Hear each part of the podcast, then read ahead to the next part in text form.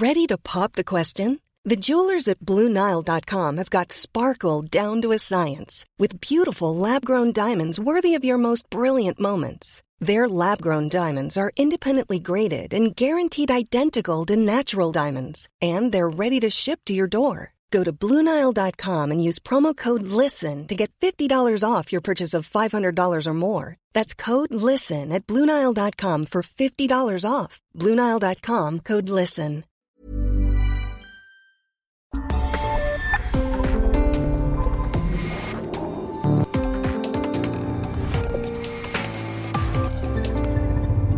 República H, con Alejandro Cacho. Durango, Hidalgo, Oaxaca, Tamaulipas, Quintana Roo elegirán gobernador. Con Ruta 2021 logramos antes que nadie una presencia determinante en la elección pasada y lo volveremos a hacer. Publicamos las primeras y las más precisas encuestas electorales de toda la prensa mexicana y las tendremos de nuevo. Entrevistamos a los personajes clave de cada elección y en Ruta 2022, usted conocerá los personajes clave en cada uno de estos seis estados. Consultaremos también nuevamente a los analistas más agudos y respetados del país. Platicaremos con las autoridades electorales para que usted no tenga duda alguna de cómo y dónde votar. Abordaremos todos los ángulos, la paridad de género, la equidad entre los contendientes, las alianzas, los gastos de campaña y todo con un solo objetivo, que usted vote, por quien quiera votar, pero que vote informado de todo lo necesario para ejercer ese derecho. Estaremos en radio y en televisión, en nuestra edición impresa y en nuestro sitio web con un micro sitio especial y completísimo. Yo lo espero todos los lunes a las 8 de la noche por la cadena nacional del Heraldo Radio y sus 98 estaciones a lo largo y ancho del país. En Heraldo Televisión, canal 10 de televisión abierta, 10 de Easy de Total Play, en el 606 de Star TV y en el 161 de Sky. Así que, sin más, bienvenido nuevamente ahora a Ruta 2022. Comenzamos. Faltan 209 días para las elecciones del 2022. En 2022 se renovarán 436 cargos de elección popular, 6 gubernaturas, 25 diputaciones locales, 39 presidencias municipales, 39 sindicaturas y 327 regidurías. Para realizar las elecciones, el INE instalará más de 21 mil casillas y participarán más de 11 millones de electores. 11 millones de electores en seis estados. Con las elecciones de este 2021, el mapa electoral quedó repartido, mire, así. 16 estados son gobernados por Morena. Siete estados están bajo el poder del PAN. El PRI tiene cuatro estados, mientras que Movimiento Ciudadano tiene dos. El PRD, el Partido Verde y Encuentro Social gobiernan un estado cada uno. Así queda el mapa. De los seis estados que estarán en juego en este 2022, en Aguascalientes, Durango y Tamaulipas gobierna actualmente el PAN. Hidalgo y Oaxaca son gobernados por el PRI, mientras que Quintana Roo es gobernado por el PRD, aunque ganó las elecciones en alianza con el Partido Acción Nacional. Ahora, vamos a comenzar en esta ruta 2022 en Oaxaca. Allá en Oaxaca nos escuchan por el 97.7 de FM en la capital, en la verde Antequera. Y Oaxaca es gobernado por el priista Alejandro Murat. De acuerdo a la encuesta mensual de evaluación de México Elige, Alejandro Murat Hinojosa tiene una aprobación de 38.4% y está en el lugar 28 del ranking nacional de aprobación. Ahora, en Oaxaca, en Oaxaca solamente se elegirá gobernador el próximo año 2022. El proceso electoral en Oaxaca inició ya el 6 de septiembre de 2021. Hace un par de meses fue el registro, el inicio de campañas más, más de proceso electoral más anticipado. El registro de candidaturas será entre el 16 de marzo y el 2 de abril de 2022. La campaña, la campaña para gobernador en Oaxaca será del 3 de abril al 1 de junio de 2022. Ahora, ¿qué hay en Oaxaca respecto de los aspirantes? Casi todos los partidos políticos tienen ya pues a sus aspirantes a la gubernatura. La mayor parte de ellos han ocupado cargos legislativos. Por el PRI, por ejemplo. Estos son algunos de los nombres que han sonado para gobernar Oaxaca. Ha sonado el de Eviel Pérez Magaña, que fue secretario de Desarrollo Social en el gobierno de Enrique Peña Nieto, fue senador de la República. Suena también el de Francisco Ángel Villarreal. Él es el actual titular del Instituto Estatal de Educación Pública de Oaxaca, un instituto muy importante allí en Oaxaca. Por Morena están Salomón Jara Cruz, senador de la República desde 2018. Está Susana Harp y Turribarría también, cantante, la conocemos como cantante, pero actualmente senadora de Morena.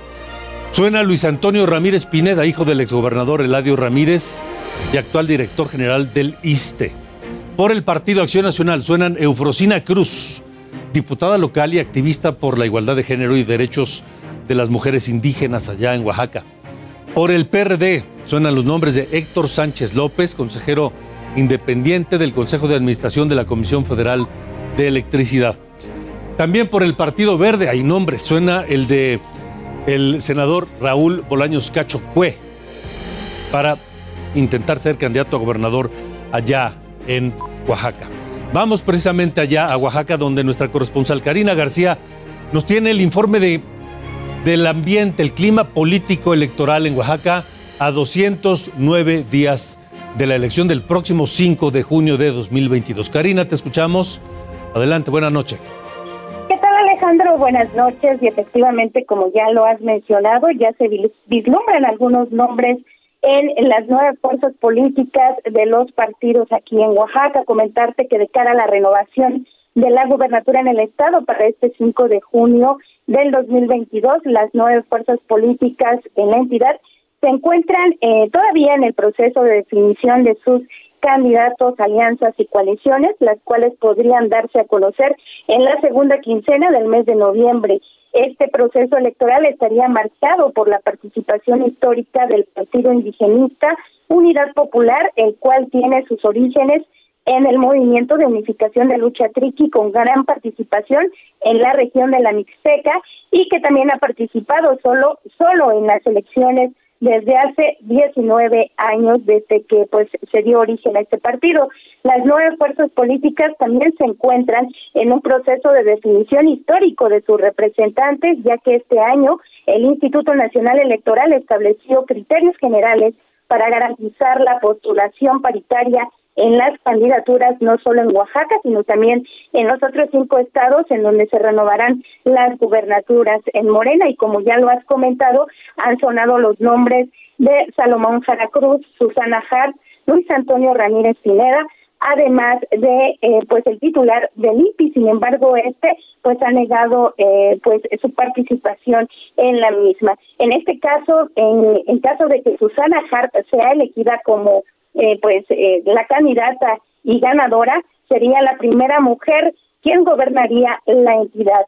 Sin embargo, eh, pues el senador Monreal y así como el, el líder del partido de Morena, Mario Delgado, pidió esperar los tiempos y que las dos encuestas espejo y una central que se aplica en la entidad defina a la o el candidato del partido. Y bueno, por otra parte también comentarte que aquí el PAN podría ir alianza en alianza con el PRD y fijar como candidata a la eh, presidenta local del Albiazul, Natividad Díaz Jiménez, aunque tendría pocas posibilidades, Eufrosina Cruz Mendoza, toda vez que eh, pues eh, en el propio PAN se ha mencionado una serie de traiciones, toda vez que Eufrosina Cruz le ha coqueteado al PRI, señalaron algunos panistas locales. Y bueno, por otro lado también el PRD estaría impulsando a Tomás Basalduc, que también fue ya diputado eh, federal en la pasada legislatura y comentarte también que en el Partido Verde Ecologista de México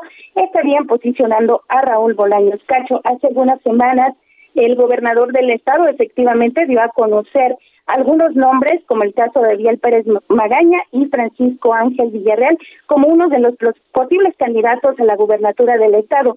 Comentarte que en este en este tema, en este caso, el PRI, el PRD y el PAN ya han fijado su postura y han señalado que no irán en alianza con el Partido Revolucionario Institucional, tal como lo hicieron el pasado 6 de junio de este año, toda vez que aseguraron que el PRI solamente representa derrotas. Y es así como se va eh, moviendo esta situación, este panorama electoral en Oaxaca. Comentarte también que las cámaras eh, pues de servicios turísticos aún no han fijado posicionamiento sin embargo, ellos eh, pues apelan a que sea un candidato, un gobernador no improvisado para Oaxaca, tal como se tiene ahorita señalado.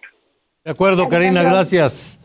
Gracias, por la información desde, desde Oaxaca y precisamente esta noche nos acompaña en el estudio de Ruta 2022 un personaje muy importante en la vida local, política y académica, pero también social de Oaxaca, Francisco Ángel Villarreal. Él es el actual director del Instituto Estatal de Educación Pública de Oaxaca, la poderosa IEPO, este instituto eh, clave para la vida académica, pero también política y también social de Oaxaca. Así que eh, bienvenido Francisco Ángel Villarreal, bienvenido a Ruta 2022. Muchas gracias Alejandro. Efectivamente estamos al frente de este instituto. El gobernador Alejandro Murat eh, nos dio la oportunidad de trabajar en su gobierno en este instituto y a cuatro años de distancia puedo decir que han ido avanzando las cosas en educación en Oaxaca. A ver, de entrada, creo que no muchos exdirectores del, del instituto pueden presumir que han estado tanto tiempo en el cargo. Es correcto, efectivamente.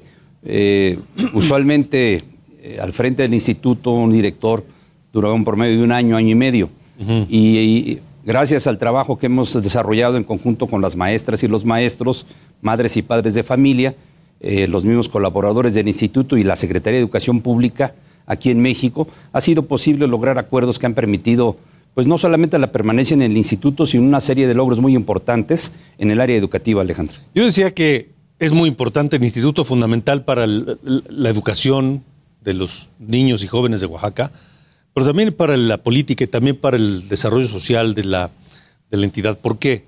Porque se ha mantenido en paz Oaxaca en los últimos años, sobre todo los eh, conflictos, las disputas eh, con el magisterio se han logrado apaciguar.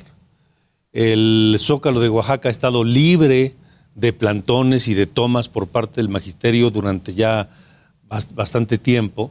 ¿Cómo se ha logrado eso? Bueno, lo primero que hemos hecho es, como oaxaqueños que somos, respetar a las personas y a las maestras y a los maestros que son nuestros paisanos. Y nosotros desde que llegamos a esa dependencia, a ese instituto, eh, fijamos una postura muy clara. Primero de respeto y segundo algo que es muy importante, tener seriedad y formalidad en los acuerdos que se toman. Y ellos tienen una palabra que es muy importante cuando hacemos una reunión.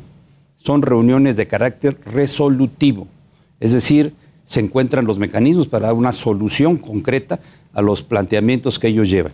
Y en esta tarea ha sido muy importante el gobierno federal, con quien también hemos logrado, eh, ya con tres secretarios de Educación Pública, eh, acuerdos importantes que han facilitado, por supuesto, la solución de todos aquellos planteamientos que son de orden federal. Y entonces logramos tender ese puente de comunicación entre madres y padres de familia, magisterio, maestras y maestros, los trabajadores, los directores del instituto, el gobierno del Estado y el gobierno federal. Y se estableció una agenda de trabajo misma que ha sido resuelta, te puedo decir, en más de un 90%, y eso ha permitido que el carácter resolutivo de estas mesas de trabajo traigan como consecuencia eso, que los maestros por primera vez en 30 años estén en sus aulas y que llevemos tres ciclos escolares completos eh, terminados después de tres décadas de que no sucedía esto. O sea, en 30 años nunca se había completado los días del ciclo escolar, no sé, 200, 220, los que fueran según el año nunca se habían completado en no, 30 años. Fíjate que no. Y afortunadamente, al lograr esta comunicación, esta, este planteamiento de agendas de trabajo resolutivas, eso ha llevado a que la solidaridad y la vocación de los maestros esté concentrada en atender a las niñas y a los niños de Oaxaca. Y sí, efectivamente, llevamos tres ciclos escolares después de tres décadas que se han concluido exitosamente. Y eso influye en el ambiente político y en el ambiente social del Estado. Sí, por supuesto, porque en Oaxaca el magisterio no solamente tiene que ver con el área educativa. Realmente la educación en Oaxaca, por la conformación municipal que tenemos, de 570 municipios, de 16 lenguas originarias, tenemos prácticamente un millón de habitantes de paisanos y paisanas indígenas, 16 lenguas originarias, 177 variantes dialectales. Son muchas naciones en una nación que se llama Oaxaca y que pertenecemos al Pacto Federal. Y lo que hemos encontrado precisamente para que esto funcione es la generación de consensos inclusive por región. Y eso ha permitido que se refleje en la gobernabilidad, porque un maestro es líder en su comunidad. Un maestro tiene influencia en la definición de un presidente municipal, inclusive muchos maestros son ahora presidentes municipales, son diputados locales, diputados federales inclusive. Entonces en Oaxaca la educación no solamente tiene que ver con la parte académica, sino podría yo decir que a diferencia de países como de, de estados del centro y norte de la República y de otros países, la educación es también una palanca de movilidad social en, en el Estado, quizá la más poderosa. Y en los últimos tiempos se ha podido ir a Oaxaca, recorrer sus, sus calles Sí. esplendorosas, Sí. eh, conocer sus museos, sus galerías, Disfrutar sus su gastronomía. Sus restaurantes, a eso iba, porque la gastronomía oaxaqueña también tiene Claro. lo suyo. Así es. Muy, muy importante. Pero vamos, a lo que voy es, se ha podido lograr todo esto en paz, sin es. plantones, sin protestas, sin que no pases por acá o no puedes entrar a otro lado o no puedes ir a no sé dónde porque hay, hay- hay plantón o tomas magisteriales. Pero mira, la base de todo esto es el respeto. Eh, nosotros eh, hemos seguido una línea de trabajo muy humanista, eh, de respeto con, con las maestras y los maestros. El instituto es un instituto muy robusto, tenemos casi 84 mil colaboradores, de los cuales prácticamente 69 mil son maestras y maestros, y ellos han nos han enriquecido realmente con tanto diálogo que hemos tenido con ellos y lo que hemos hecho y lo que hemos logrado, ellos lo perciben. Con la federa- federación antes para entregar un oficio tenían que venir a México, ustedes recordarán aquí en la capital las grandes movilizaciones que se hacían para siquiera ir a entregar un, un oficio a la sede de gobernación. La verdad es que se puede ahora dialogar muy ampliamente con el gobierno federal. Hemos tenido 15 mesas tripartitas en donde el gobierno federal también ha dado respuestas y esto ha fortalecido mucho eh, la tarea educativa en Oaxaca. Um, Francisco Ángel Villarreal, además, se le identifica como un hombre con quien se pueden lograr acuerdos y todo en el sector empresarial oaxaqueño. Creo que formas parte de él también. Mira, he tenido oportunidad en la vida de tener diferentes tareas. Sí. Eh, la más importante es la política, pero también ha habido periodos en que en la política pues ha habido recesos y sí hemos también participado en la vida empresarial, particularmente en el sector inmobiliario y de créditos hipotecarios. O sea, Francisco Ángel Villarreal no vive de la política. Eh, es mi profesión, es mi vocación y estoy dedicado a ello, pero y en la vida te va a veces posicionando en diferentes etapas. Yo hubo una etapa de mi vida en que trabajé fundamentalmente para instituciones financieras privadas. Y ahora es uno de los nombres que mencionó el gobernador Alejandro Murat como posible candidato a la gubernatura. Sí, tuve, digo yo, la fortuna, porque es muy afortunado para mí que quien manda en el Estado, que es Alejandro Murat, gobernador de Oaxaca, me haya puesto en la lista de nombres que pueden sucederlo en el 2022. Y nosotros lo que hemos puesto al frente es eh, cumplir con nuestra tarea que nos encomendó y dar resultados. Y eso es lo que le importa al magisterio y eso es lo que le importa a Oaxaca, dar resultados. Y los resultados son parte de lo que tú comentas, ¿no?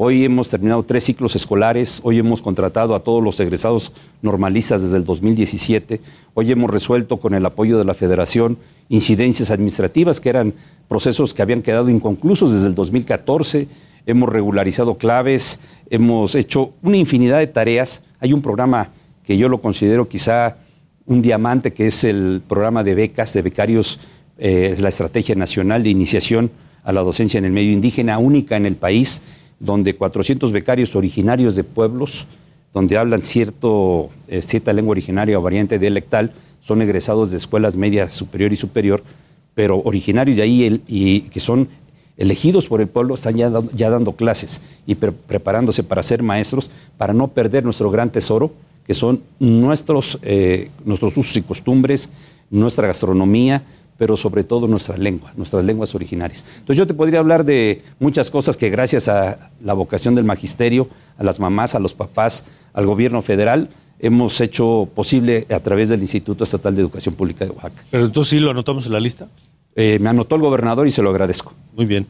Pues Francisco Ángel Villarreal, muchas gracias por haber estado aquí en Ruta 2022. Gracias a ti, Alejandro. Es un gusto y ojalá podamos seguir platicando según vayan desarrollando. Seguro, Ruta 2022 está empezando. Así es. Y no va a parar hasta el 5 de junio del año que entra, que son las elecciones. Pues seguiremos platicando entonces. Muy bien, muchas gracias. Gracias, gracias por, estar aquí. Son las 8.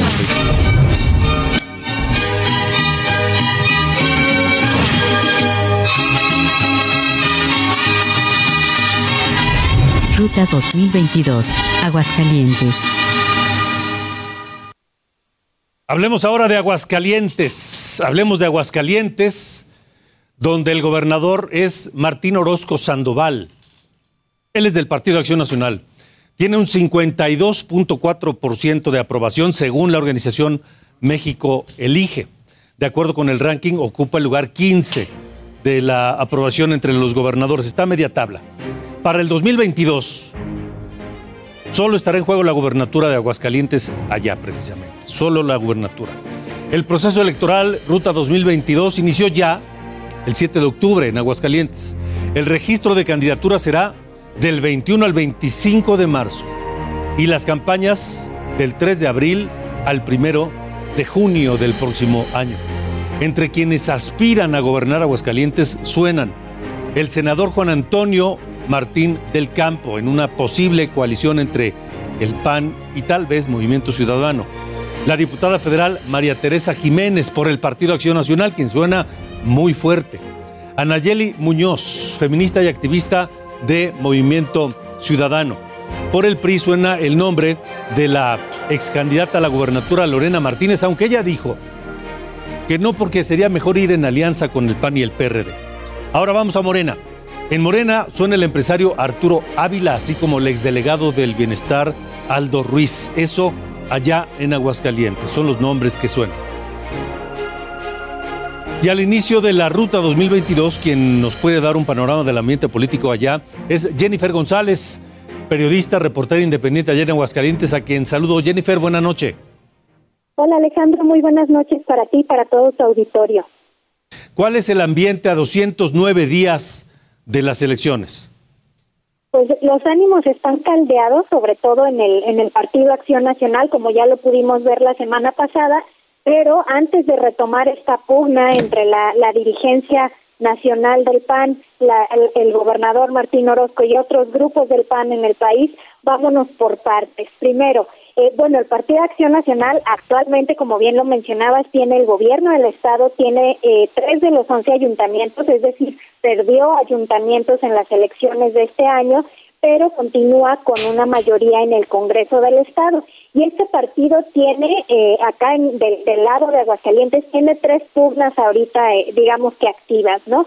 La primera, bueno, es una que, que viene desde 2016, la rivalidad entre el grupo del gobernador Martín Orozco y el de la diputada federal y exalcaldesa Teresa Jiménez, eh, que bueno, es una, una rivalidad que conocemos desde que ambos comenzaron sus administraciones, él en el gobierno del estado y ella como presidenta municipal de la capital, pero bueno, con el desgaste ya de cuatro años en el poder y tras las elecciones de, de este año, pues Orozco ha perdido eh, control en el Congreso del Estado, ha perdido diputados afines y ha visto también mermada su fuerza en el comité directivo estatal.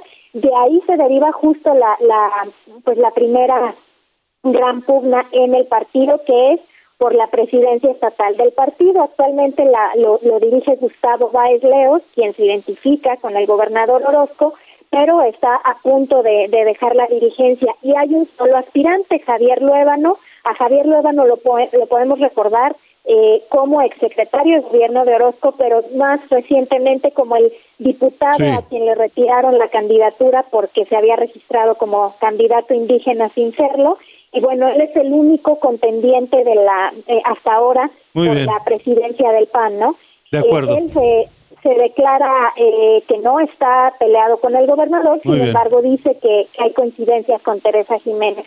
Pues estaremos, estaremos muy atentos. Jennifer, se nos, se nos termina el tiempo, pero seguiremos en comunicación contigo allá en Aguascalientes. Muchas gracias. Por supuesto, gracias. Hasta luego, buenas noches. Vamos, nos quedan Hidalgo, Oaxaca, Tamaulipas, Quintana Roo. Vamos a una pausa, regresaremos con todo eso y más aquí en Ruta 2022. Continuamos. Ryan Reynolds here from Mint Mobile. With the price of just about everything going up during inflation, we thought we'd bring our prices down. So to help us, we brought in a reverse auctioneer, which is apparently a thing. Mint Mobile unlimited premium wireless. Ready to get 30, 30, bit to get 30, bit to get 20, 20, 20, bit to get 20, 20, bit to get 15, 15, 15, 15 just 15 bucks a month. So, Give it a try at mintmobile.com/switch. slash $45 up front for 3 months plus taxes and fees. Promo for new customers for limited time. Unlimited more than 40 gigabytes per month slows. Full terms at mintmobile.com. República H con Alejandro Cacho. Regresamos. República H con Alejandro Cacho.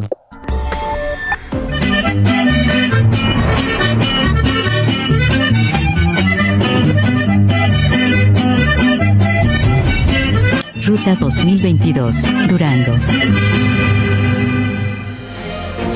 Gracias por estar con nosotros aquí en Ruta 2022. Toca el turno a Durango, actualmente es gobernado por José Rosas Aispuro del PAN. De acuerdo con la más reciente encuesta del ranking de aprobación de gobernadores de México Elige, José Rosas Aispuro tiene 48% de aprobación, lugar 20 a nivel nacional.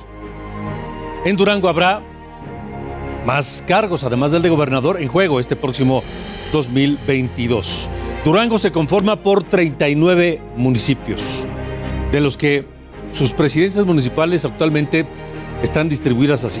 El PAN tiene 16, el PRI tiene 2, Morena tiene una, el PT una, Movimiento Ciudadano una más y también el partido duranguense. Así están distribuidas las 39 presidencias municipales de Durango. La ruta 2022 en Durango inició el primero de noviembre. El registro de candidatos a la gubernatura será del 10 al 14 de febrero del próximo año. Y para presidentes municipales será del 17 al 21 de marzo. La campaña para gobernador en Durango será del 3 de abril al 1 de junio, es decir, casi dos meses. Y para los presidentes municipales en Durango, la campaña será a partir del 13 de abril también y al 1 de junio. ¿Quiénes son? ¿Quiénes suenan para ser posibles candidatos a gobernar Durango? Vamos por el PRI. Primero, tenemos a Héctor Arreola, ex coordinador nacional de universidades tecnológicas. Enrique Benítez, ex dirigente del PRI en Durango y diputado local. Esteban Villegas, ex diputado local del PRI. Adán Soria, diputado migrante. Ricardo Pacheco, diputado local. También hay mujeres aspirantes. Están las senadoras Yolanda de la Torre y Juana Leticia Herrera. Por el PAN están María del Rosario Castro, actual coordinadora del gabinete estatal. Carlos Maturino, diputado federal panista. Francisco Javier Castrellón, también diputado panista. Héctor Flores, actual secretario de gobierno. Y Jorge Salum, presidente municipal de Durango Capital. Por Morena tenemos a José Ramón Enríquez, senador de la República. Tenemos a Manuel Espino Barrientos, comisionado del Servicio de Protección Federal. Tenemos a Lilia Margarita Valdés, senadora de la República. A Marina Vitela, presidenta municipal de Gómez Palacio. Y a Gonzalo Yáñez, senador de la República, todos ellos por Morena. Y a propósito de la radiografía político-electoral de Durango, vamos con nuestro corresponsal Ignacio Mendíbil, que nos diga cómo está el ambiente preelectoral en Durango. Ignacio, buena noche. ¿Qué tal? Muy buenas noches. Te saludo desde esta ciudad capital de Durango y así como tú hiciste eh, la lista de los eh, aspirantes porque ahorita todavía no hay registros ni formales, todavía hay más nombres, hay una candidata independiente, está un ex secretario general de gobierno, el arquitecto Adriana Lanís, y muchos otros personajes que están interesados en cambiar el rumbo de Durango, unos por esta alianza de Va por Durango, Va por México, que es PAN, PRI, PRD, y por otro lado, pues eh, Morena y sus aliados, que es el Partido del Trabajo, que aquí en Durango tiene mucha fuerza con el caso de Gonzalo Yáñez. Y te comento que es la primera ocasión en eh, toda la historia de este estado donde van a poder votar los paisanos hay una población similar a la que vive aquí en la Unión Americana, eh, esparcida por todos los Estados Unidos, en particular están en Canadá, en Texas y en Chicago, por lo que ellos están muy eh, exigentes de poder tener la posibilidad de tener el voto por correo o en una máquina electrónica. Ellos quieren reclamar el 3 por 1 que ellos participaban mucho y se perdió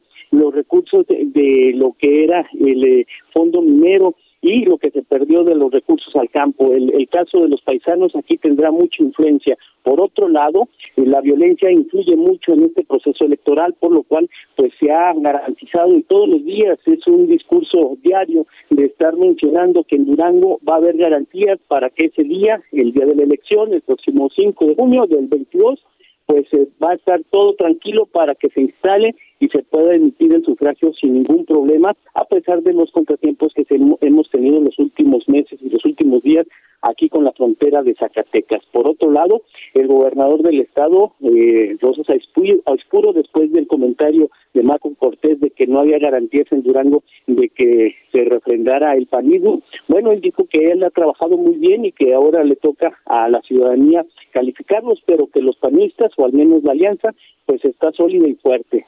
Esto ha servido para que haya una rigidez entre los morenistas y el gobierno en turno. Se ha eh, tornado complicado cada uno de los días con los eventos distintos.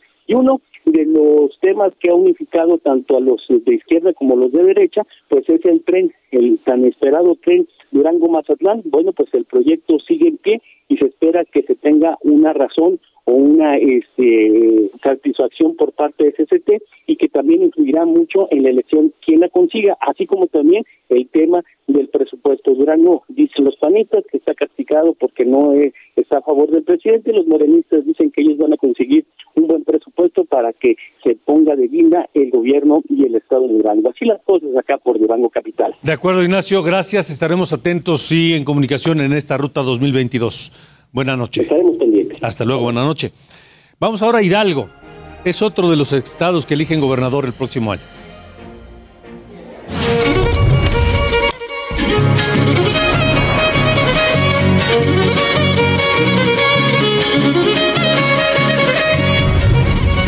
2022, Hidalgo. Hidalgo es gobernado por el priista Omar Fayad Meneses. Omar Fayad tiene el lugar 23 del ranking de aprobación de México. Elige tiene 45 y medio de aprobación. En Hidalgo solo se elegirá el cargo de gobernador en 2022. Ahora, el proceso electoral comenzará el 15 de diciembre, ya en un mes. Las precampañas se tienen previstas del 13 de enero al 21 de febrero, precampañas. El registro de candidaturas del 6 de febrero al 14 de marzo. Y las campañas para gobernador de Hidalgo serán del 3 de abril al 1 de junio próximo. Los nombres. ¿Quiénes son los nombres? Hombres y mujeres que suenan como posibles aspirantes a ser candidatos a la gubernatura. Vamos a empezar por el PRI. Allá en Hidalgo suena la diputada Alma Carolina Villano para ser candidata a gobernadora. También suena la diputada federal, exdiputada federal Nubia Mayorga. Lo mismo el presidente municipal de Mineral de Reforma, Israel Félix Soto. Y también se ha mencionado al presidente municipal de Mixquihuala, José Ramón Amieva. Así están todos. En tanto, en Morena, que parece que será una, una, una disputa Morena-PRI allá en Hidalgo, los perfilados por Morena son el senador Julio Menchaca Salazar, y el diputado local Francisco Javier Berganza Escorza. Usted lo conoce, ha estado en distintos partidos, fue cantante y ahora suena para posible candidato de Morena a gobernador de Hidalgo. Ahora, el camino a la elección ya se va preparando. Vamos allá con José García, nuestro corresponsal, que nos dice cómo está el ambiente en Hidalgo, a 209 días de la elección. Adelante, José. ¿Qué tal, Alejandro? Un saludo a ti y a todo el auditorio que nos sintoniza esta noche. Pues comentarte que efectivamente en el estado de Hidalgo el próximo año se va a renovar la gobernatura de la entidad, dado a conocer que el estado de Hidalgo es una de las pocas entidades del país que todavía no ha vivido una alternancia política en su historia, pues durante más de 80 años ha sido gobernada por el Partido Revolucionario Institucional y el próximo mes de junio buscará mantener a Hidalgo como uno de sus bastiones principales. Eh, comentarte que por el lado del Partido Revolución Institucional participarán en la contienda el alcalde de Mineral de la Reforma, Israel Félix Soto, el cercano del actual gobernador Omar Sayat Meneses, ya que también fue su secretario de Políticas Públicas. También han levantado la mano la secretaria general del CEN del PRI y diputada federal Carolina Villano Austria, y quien ha participado en esta contienda interna eh, por el proceso de la gobernatura en tres ocasiones, así como la senadora Nubia Mayor Delgado, quien también fue funcionaria federal durante el gobierno de Enrique Peña Nieto. En el caso del Movimiento de Generación Nacional, comentarte que participan el senador Julio Menchaca Salazar, ex diputado local periodista y cercano al senador Ricardo Monreal, así como el presidente de la Junta de Gobierno del Congreso del Estado de Hidalgo, Francisco Javier Berganza, eh, quien fue cantante y dos veces candidato a la gobernatura del Estado de Hidalgo, una por el Movimiento Ciudadano y la otra por el Partido Acción Nacional. De la misma manera, también podría participar el superdelegado de los programas sociales en el Estado, Abraham Mendoza Centeno, quien fue fundador de Morena en el Estado y también dirigente de, ese partido en la entidad. Comentarte que también han levantado la mano el diputado federal Cuauhtémoc Ochoa, ex secretario de Medio Ambiente de Miguel Ángel Osorio y quien también fue funcionario federal durante la administración de Enrique Peña Nieto. Hasta el momento estos son los personajes que han manifestado sus intenciones abiertas para buscar la gobernatura. De acuerdo, José, estaremos muy atentos. Gracias. Gracias, buenas noches. Hasta luego, buenas noches. Mire, son las 8 con 40, 8 de la noche, 40 minutos.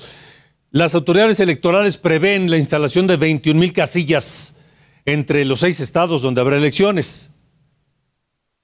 Pero los responsables serán los, los, órganos electorales locales en cada uno de estos eh, entidades, en cada uno de estos estados, en Aguascalientes, en Hidalgo, en Durango, en eh, Oaxaca, en Tamaulipas, en Quintana Roo. Tendrán que atender y procesar los votos de 11 millones 600 mil electores. Esta noche le agradezco al presidente de la Asociación de Instituciones Electorales de las Entidades Federativas, Osvaldo Chacón, que está con nosotros en Ruta 2022. Gracias, eh, Osvaldo. Buenas noches. Alejandro, un gusto saludarte. Muy buenas noches y felicitarte por el inicio de esta eh, aventura periodística que será muy importante para promover el voto informado en estos seis estados. Muchas gracias, muchas gracias, Osvaldo. Es, estamos repitiendo el ejercicio del año pasado, de la elección de este año, que nos, eh, nos fue muy bien, hicimos una gran cobertura eh, y queremos repetirla en 2022. Por eso iniciamos hoy y gracias por estar aquí. Y la, la pregunta inicial es, ¿cómo están los organismos electorales de Aguascalientes, de Durango, de Hidalgo, de Oaxaca, Tamaulipas y Quintana Roo? Alejandro, hay instituciones electorales locales sólidas en estos seis estados que ya en el 2021, en este año, eh, pues eh, organizaron de manera eficaz los distintos procesos electorales locales correspondientes. Ahí están los resultados. Las elecciones sirven para abonar a la paz, para abonar la estabilidad política y social en las distintas regiones. Y esa fue la consecuencia de las elecciones locales de este año. Hubieron inconformidades que fueron encausadas por vías institucionales. Entonces tenemos instituciones electorales experimentadas que fueron consecuencia de un proceso de designación del Instituto Nacional Electoral debidamente cuidado, escrupuloso, donde los partidos políticos tuvieron la oportunidad en su momento de presentar observaciones. Entonces, yo creo que están dadas las condiciones para que el, electorado de estos seis estados tenga la suficiente confianza en que sus autoridades electorales realizarán su trabajo con profesionalismo e imparcialidad.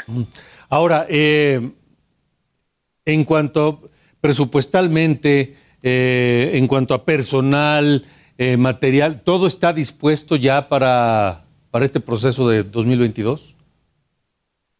Alejandro, eh, todas estas consideraciones presupuestales pues tienen que irse resolviendo sobre la marcha. Estos institutos electorales ya aprobaron en su momento sus anteproyectos de presupuesto, ya calcularon cuánto van a costar eh, las elecciones del 2022 y recordemos que a más tardar el 31 de diciembre los congresos locales tienen que aprobar el decreto de egresos de cada entidad federativa y ahí vienen estos presupuestos. ¿Qué esperamos? Pues que los legisladores locales sean lo suficientemente responsables y empáticos con lo que estos institutos electorales están demandando para no poner en riesgo por este tipo de cuestiones la realización de ninguna actividad logística de esta elección. Ahora, eh, los actores van a ser importantísimos, tanto los partidos o posibles coaliciones o alianzas, como los eh, candidatos. Eh, ¿hay, ¿Hay algo que le preocupe a la autoridad electoral en estos estados? Repito, son Aguascalientes, Durango, Hidalgo, Oaxaca, Tamaulipas o Quintana Roo, que ¿hay algo que les preocupe de manera particular en alguno de estos sitios? Mira, eh, la verdad es que los institutos electorales locales tienen ya mucha experiencia en estos eh, eh, actividades logísticas. El primer gran reto que tienen es integrar los consejos electorales municipales y distritales ciudadanos, trabajar para que sean perfiles que puedan transmitir confianza al electorado y los partidos políticos. Y por supuesto, viene el reto de tener que validar las coaliciones y las candidaturas de partidos políticos e independientes que en su momento se postulen. No es una tarea fácil, sobre todo tomando en cuenta que ahora hay muchas acciones afirmativas que se tienen que revisar para que se cumplan a cabalidad en esas candidaturas. Pero sin lugar a dudas, la principal preocupación tiene que ver con las condiciones de seguridad eh, en las cuales se desarrollan las elecciones. Y esto, Alejandro, hay que ser muy precisos, no es responsabilidad de los institutos electorales, es responsabilidad del Estado mexicano generar condiciones de gobernabilidad y de seguridad para que estas actividades se puedan llevar a cabo y se puedan garantizar los derechos políticos de la ciudadanía. Sin embargo, las instituciones electorales tienen sí la obligación de ser coadyuvantes, cooperantes y coordinarse debidamente con las instancias federales y locales responsables de la seguridad. Ya que hablamos de la seguridad, pienso, se me vienen a la mente, creo que en este orden, Tamaulipas, Quintana Roo, Oaxaca, y creo que Aguascalientes, Hidalgo, tal vez Durango tengan menor margen de, de, riesgo en cuanto a la seguridad, ¿no? Por supuesto que sí, es un problema generalizado. Eh, yo creo que ninguna elección local del próximo año escapa a este eh, eh, flagelo, y, pero hay que precisar algo. Si bien es responsabilidad del Estado mexicano llevar a cabo todas las actividades de blindaje para proteger de la influencia o la incidencia del crimen organizado en las elecciones, los partidos políticos, Alejandro, tienen una grandísima responsabilidad. Ellos postulan candidatos y ellos, por lo tanto, tienen la responsabilidad de verificar quiénes son esos candidatos, cuáles son sus antecedentes, cuáles son sus vínculos. No se trata nada más de ganar por ganar una elección, se trata de no exponer la soberanía del Estado postulando candidaturas que puedan poner en riesgo eh, justamente eso. De acuerdo.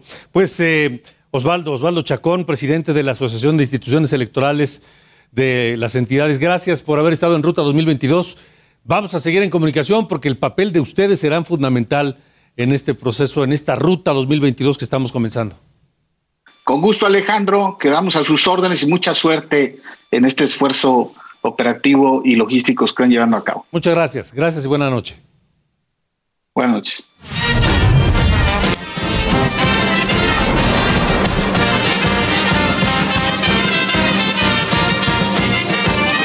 Ruta 2022, Quintana Roo. Es momento de ir a Quintana Roo. Actualmente es gobernada por Carlos Joaquín González, candidato que llegó por una coalición de PRD y PAN.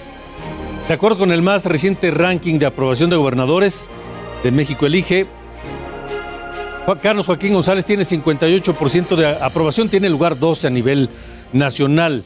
En Quintana Roo ha habido recientemente problemas graves de inseguridad. Allí en Quintana Roo se elegirán también otros cargos, además del de gobernador. Será una gubernatura, 15 diputaciones locales de mayoría relativa, 10 de representación proporcional. El calendario electoral en Quintana Roo estará así. El registro de candidatos será del 23 de febrero al 28 de marzo, poco más de un mes. Para las diputaciones, del 14 de marzo al 12 de abril de 2022.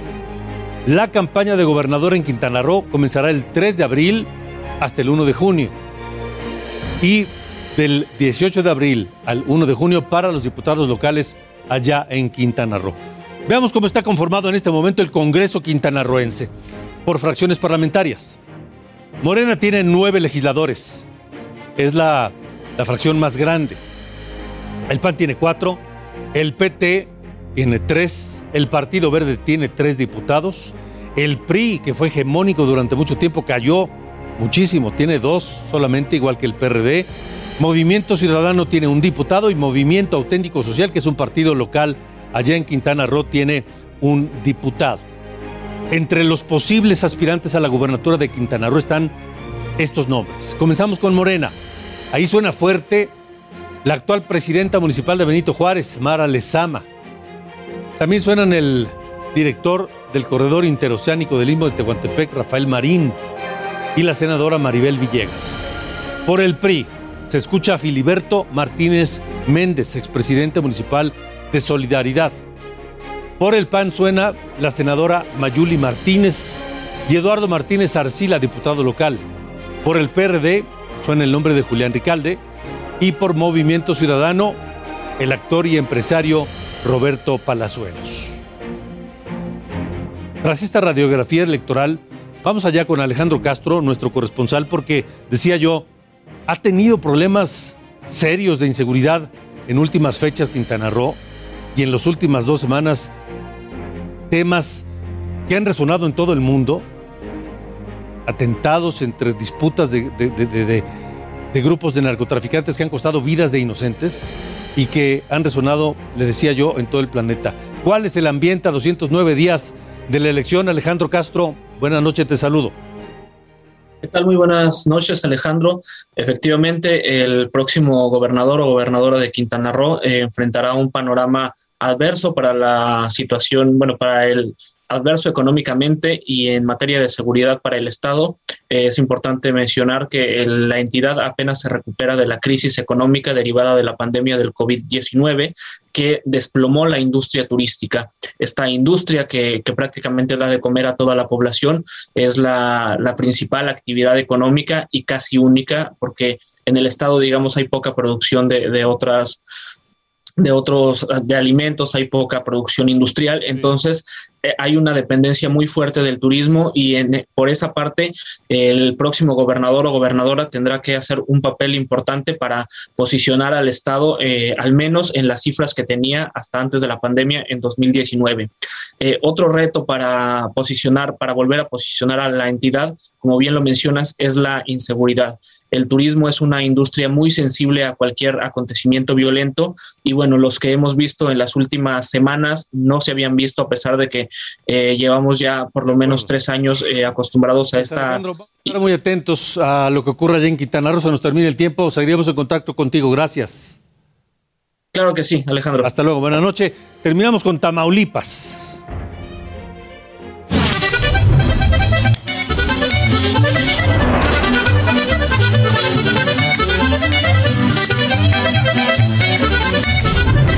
Ruta 2022, Tamaulipas. Saludos a quienes nos escuchan en Tampico por el 92.5 de FM y por el canal 10 también allá en Tampico. Mire, allá en McAllen, que hace frontera con Tamaulipas, y en Brownsville también nos escuchan por el 91.7 de FM en McAllen y el 93.5 en Brownsville. Allá gobierna Francisco Javier García Cabeza de Vaca, que de acuerdo a la medición de México Elige tiene una aprobación de 36%, baja baja, queda en lugar 29 de los últimos lugares de la tabla. Ahora, allí en Tamaulipas se disputará también la gubernatura solamente. Hoy la tiene el PAN. Pero ¿cómo serán las fechas relevantes? Bueno, pues en Tamaulipas el registro de candidaturas será del 28 de marzo al 2 de abril. Las campañas del 3 de abril al 1 de junio de 2022. ¿Quiénes aspiran a gobernar Tamaulipas? Por el PAN, César Verástegui Hostos, actual secretario general de gobierno, diputado federal, Gerardo Peña Flores, diputado local, y Jesús Nader, presidente municipal de Tampico.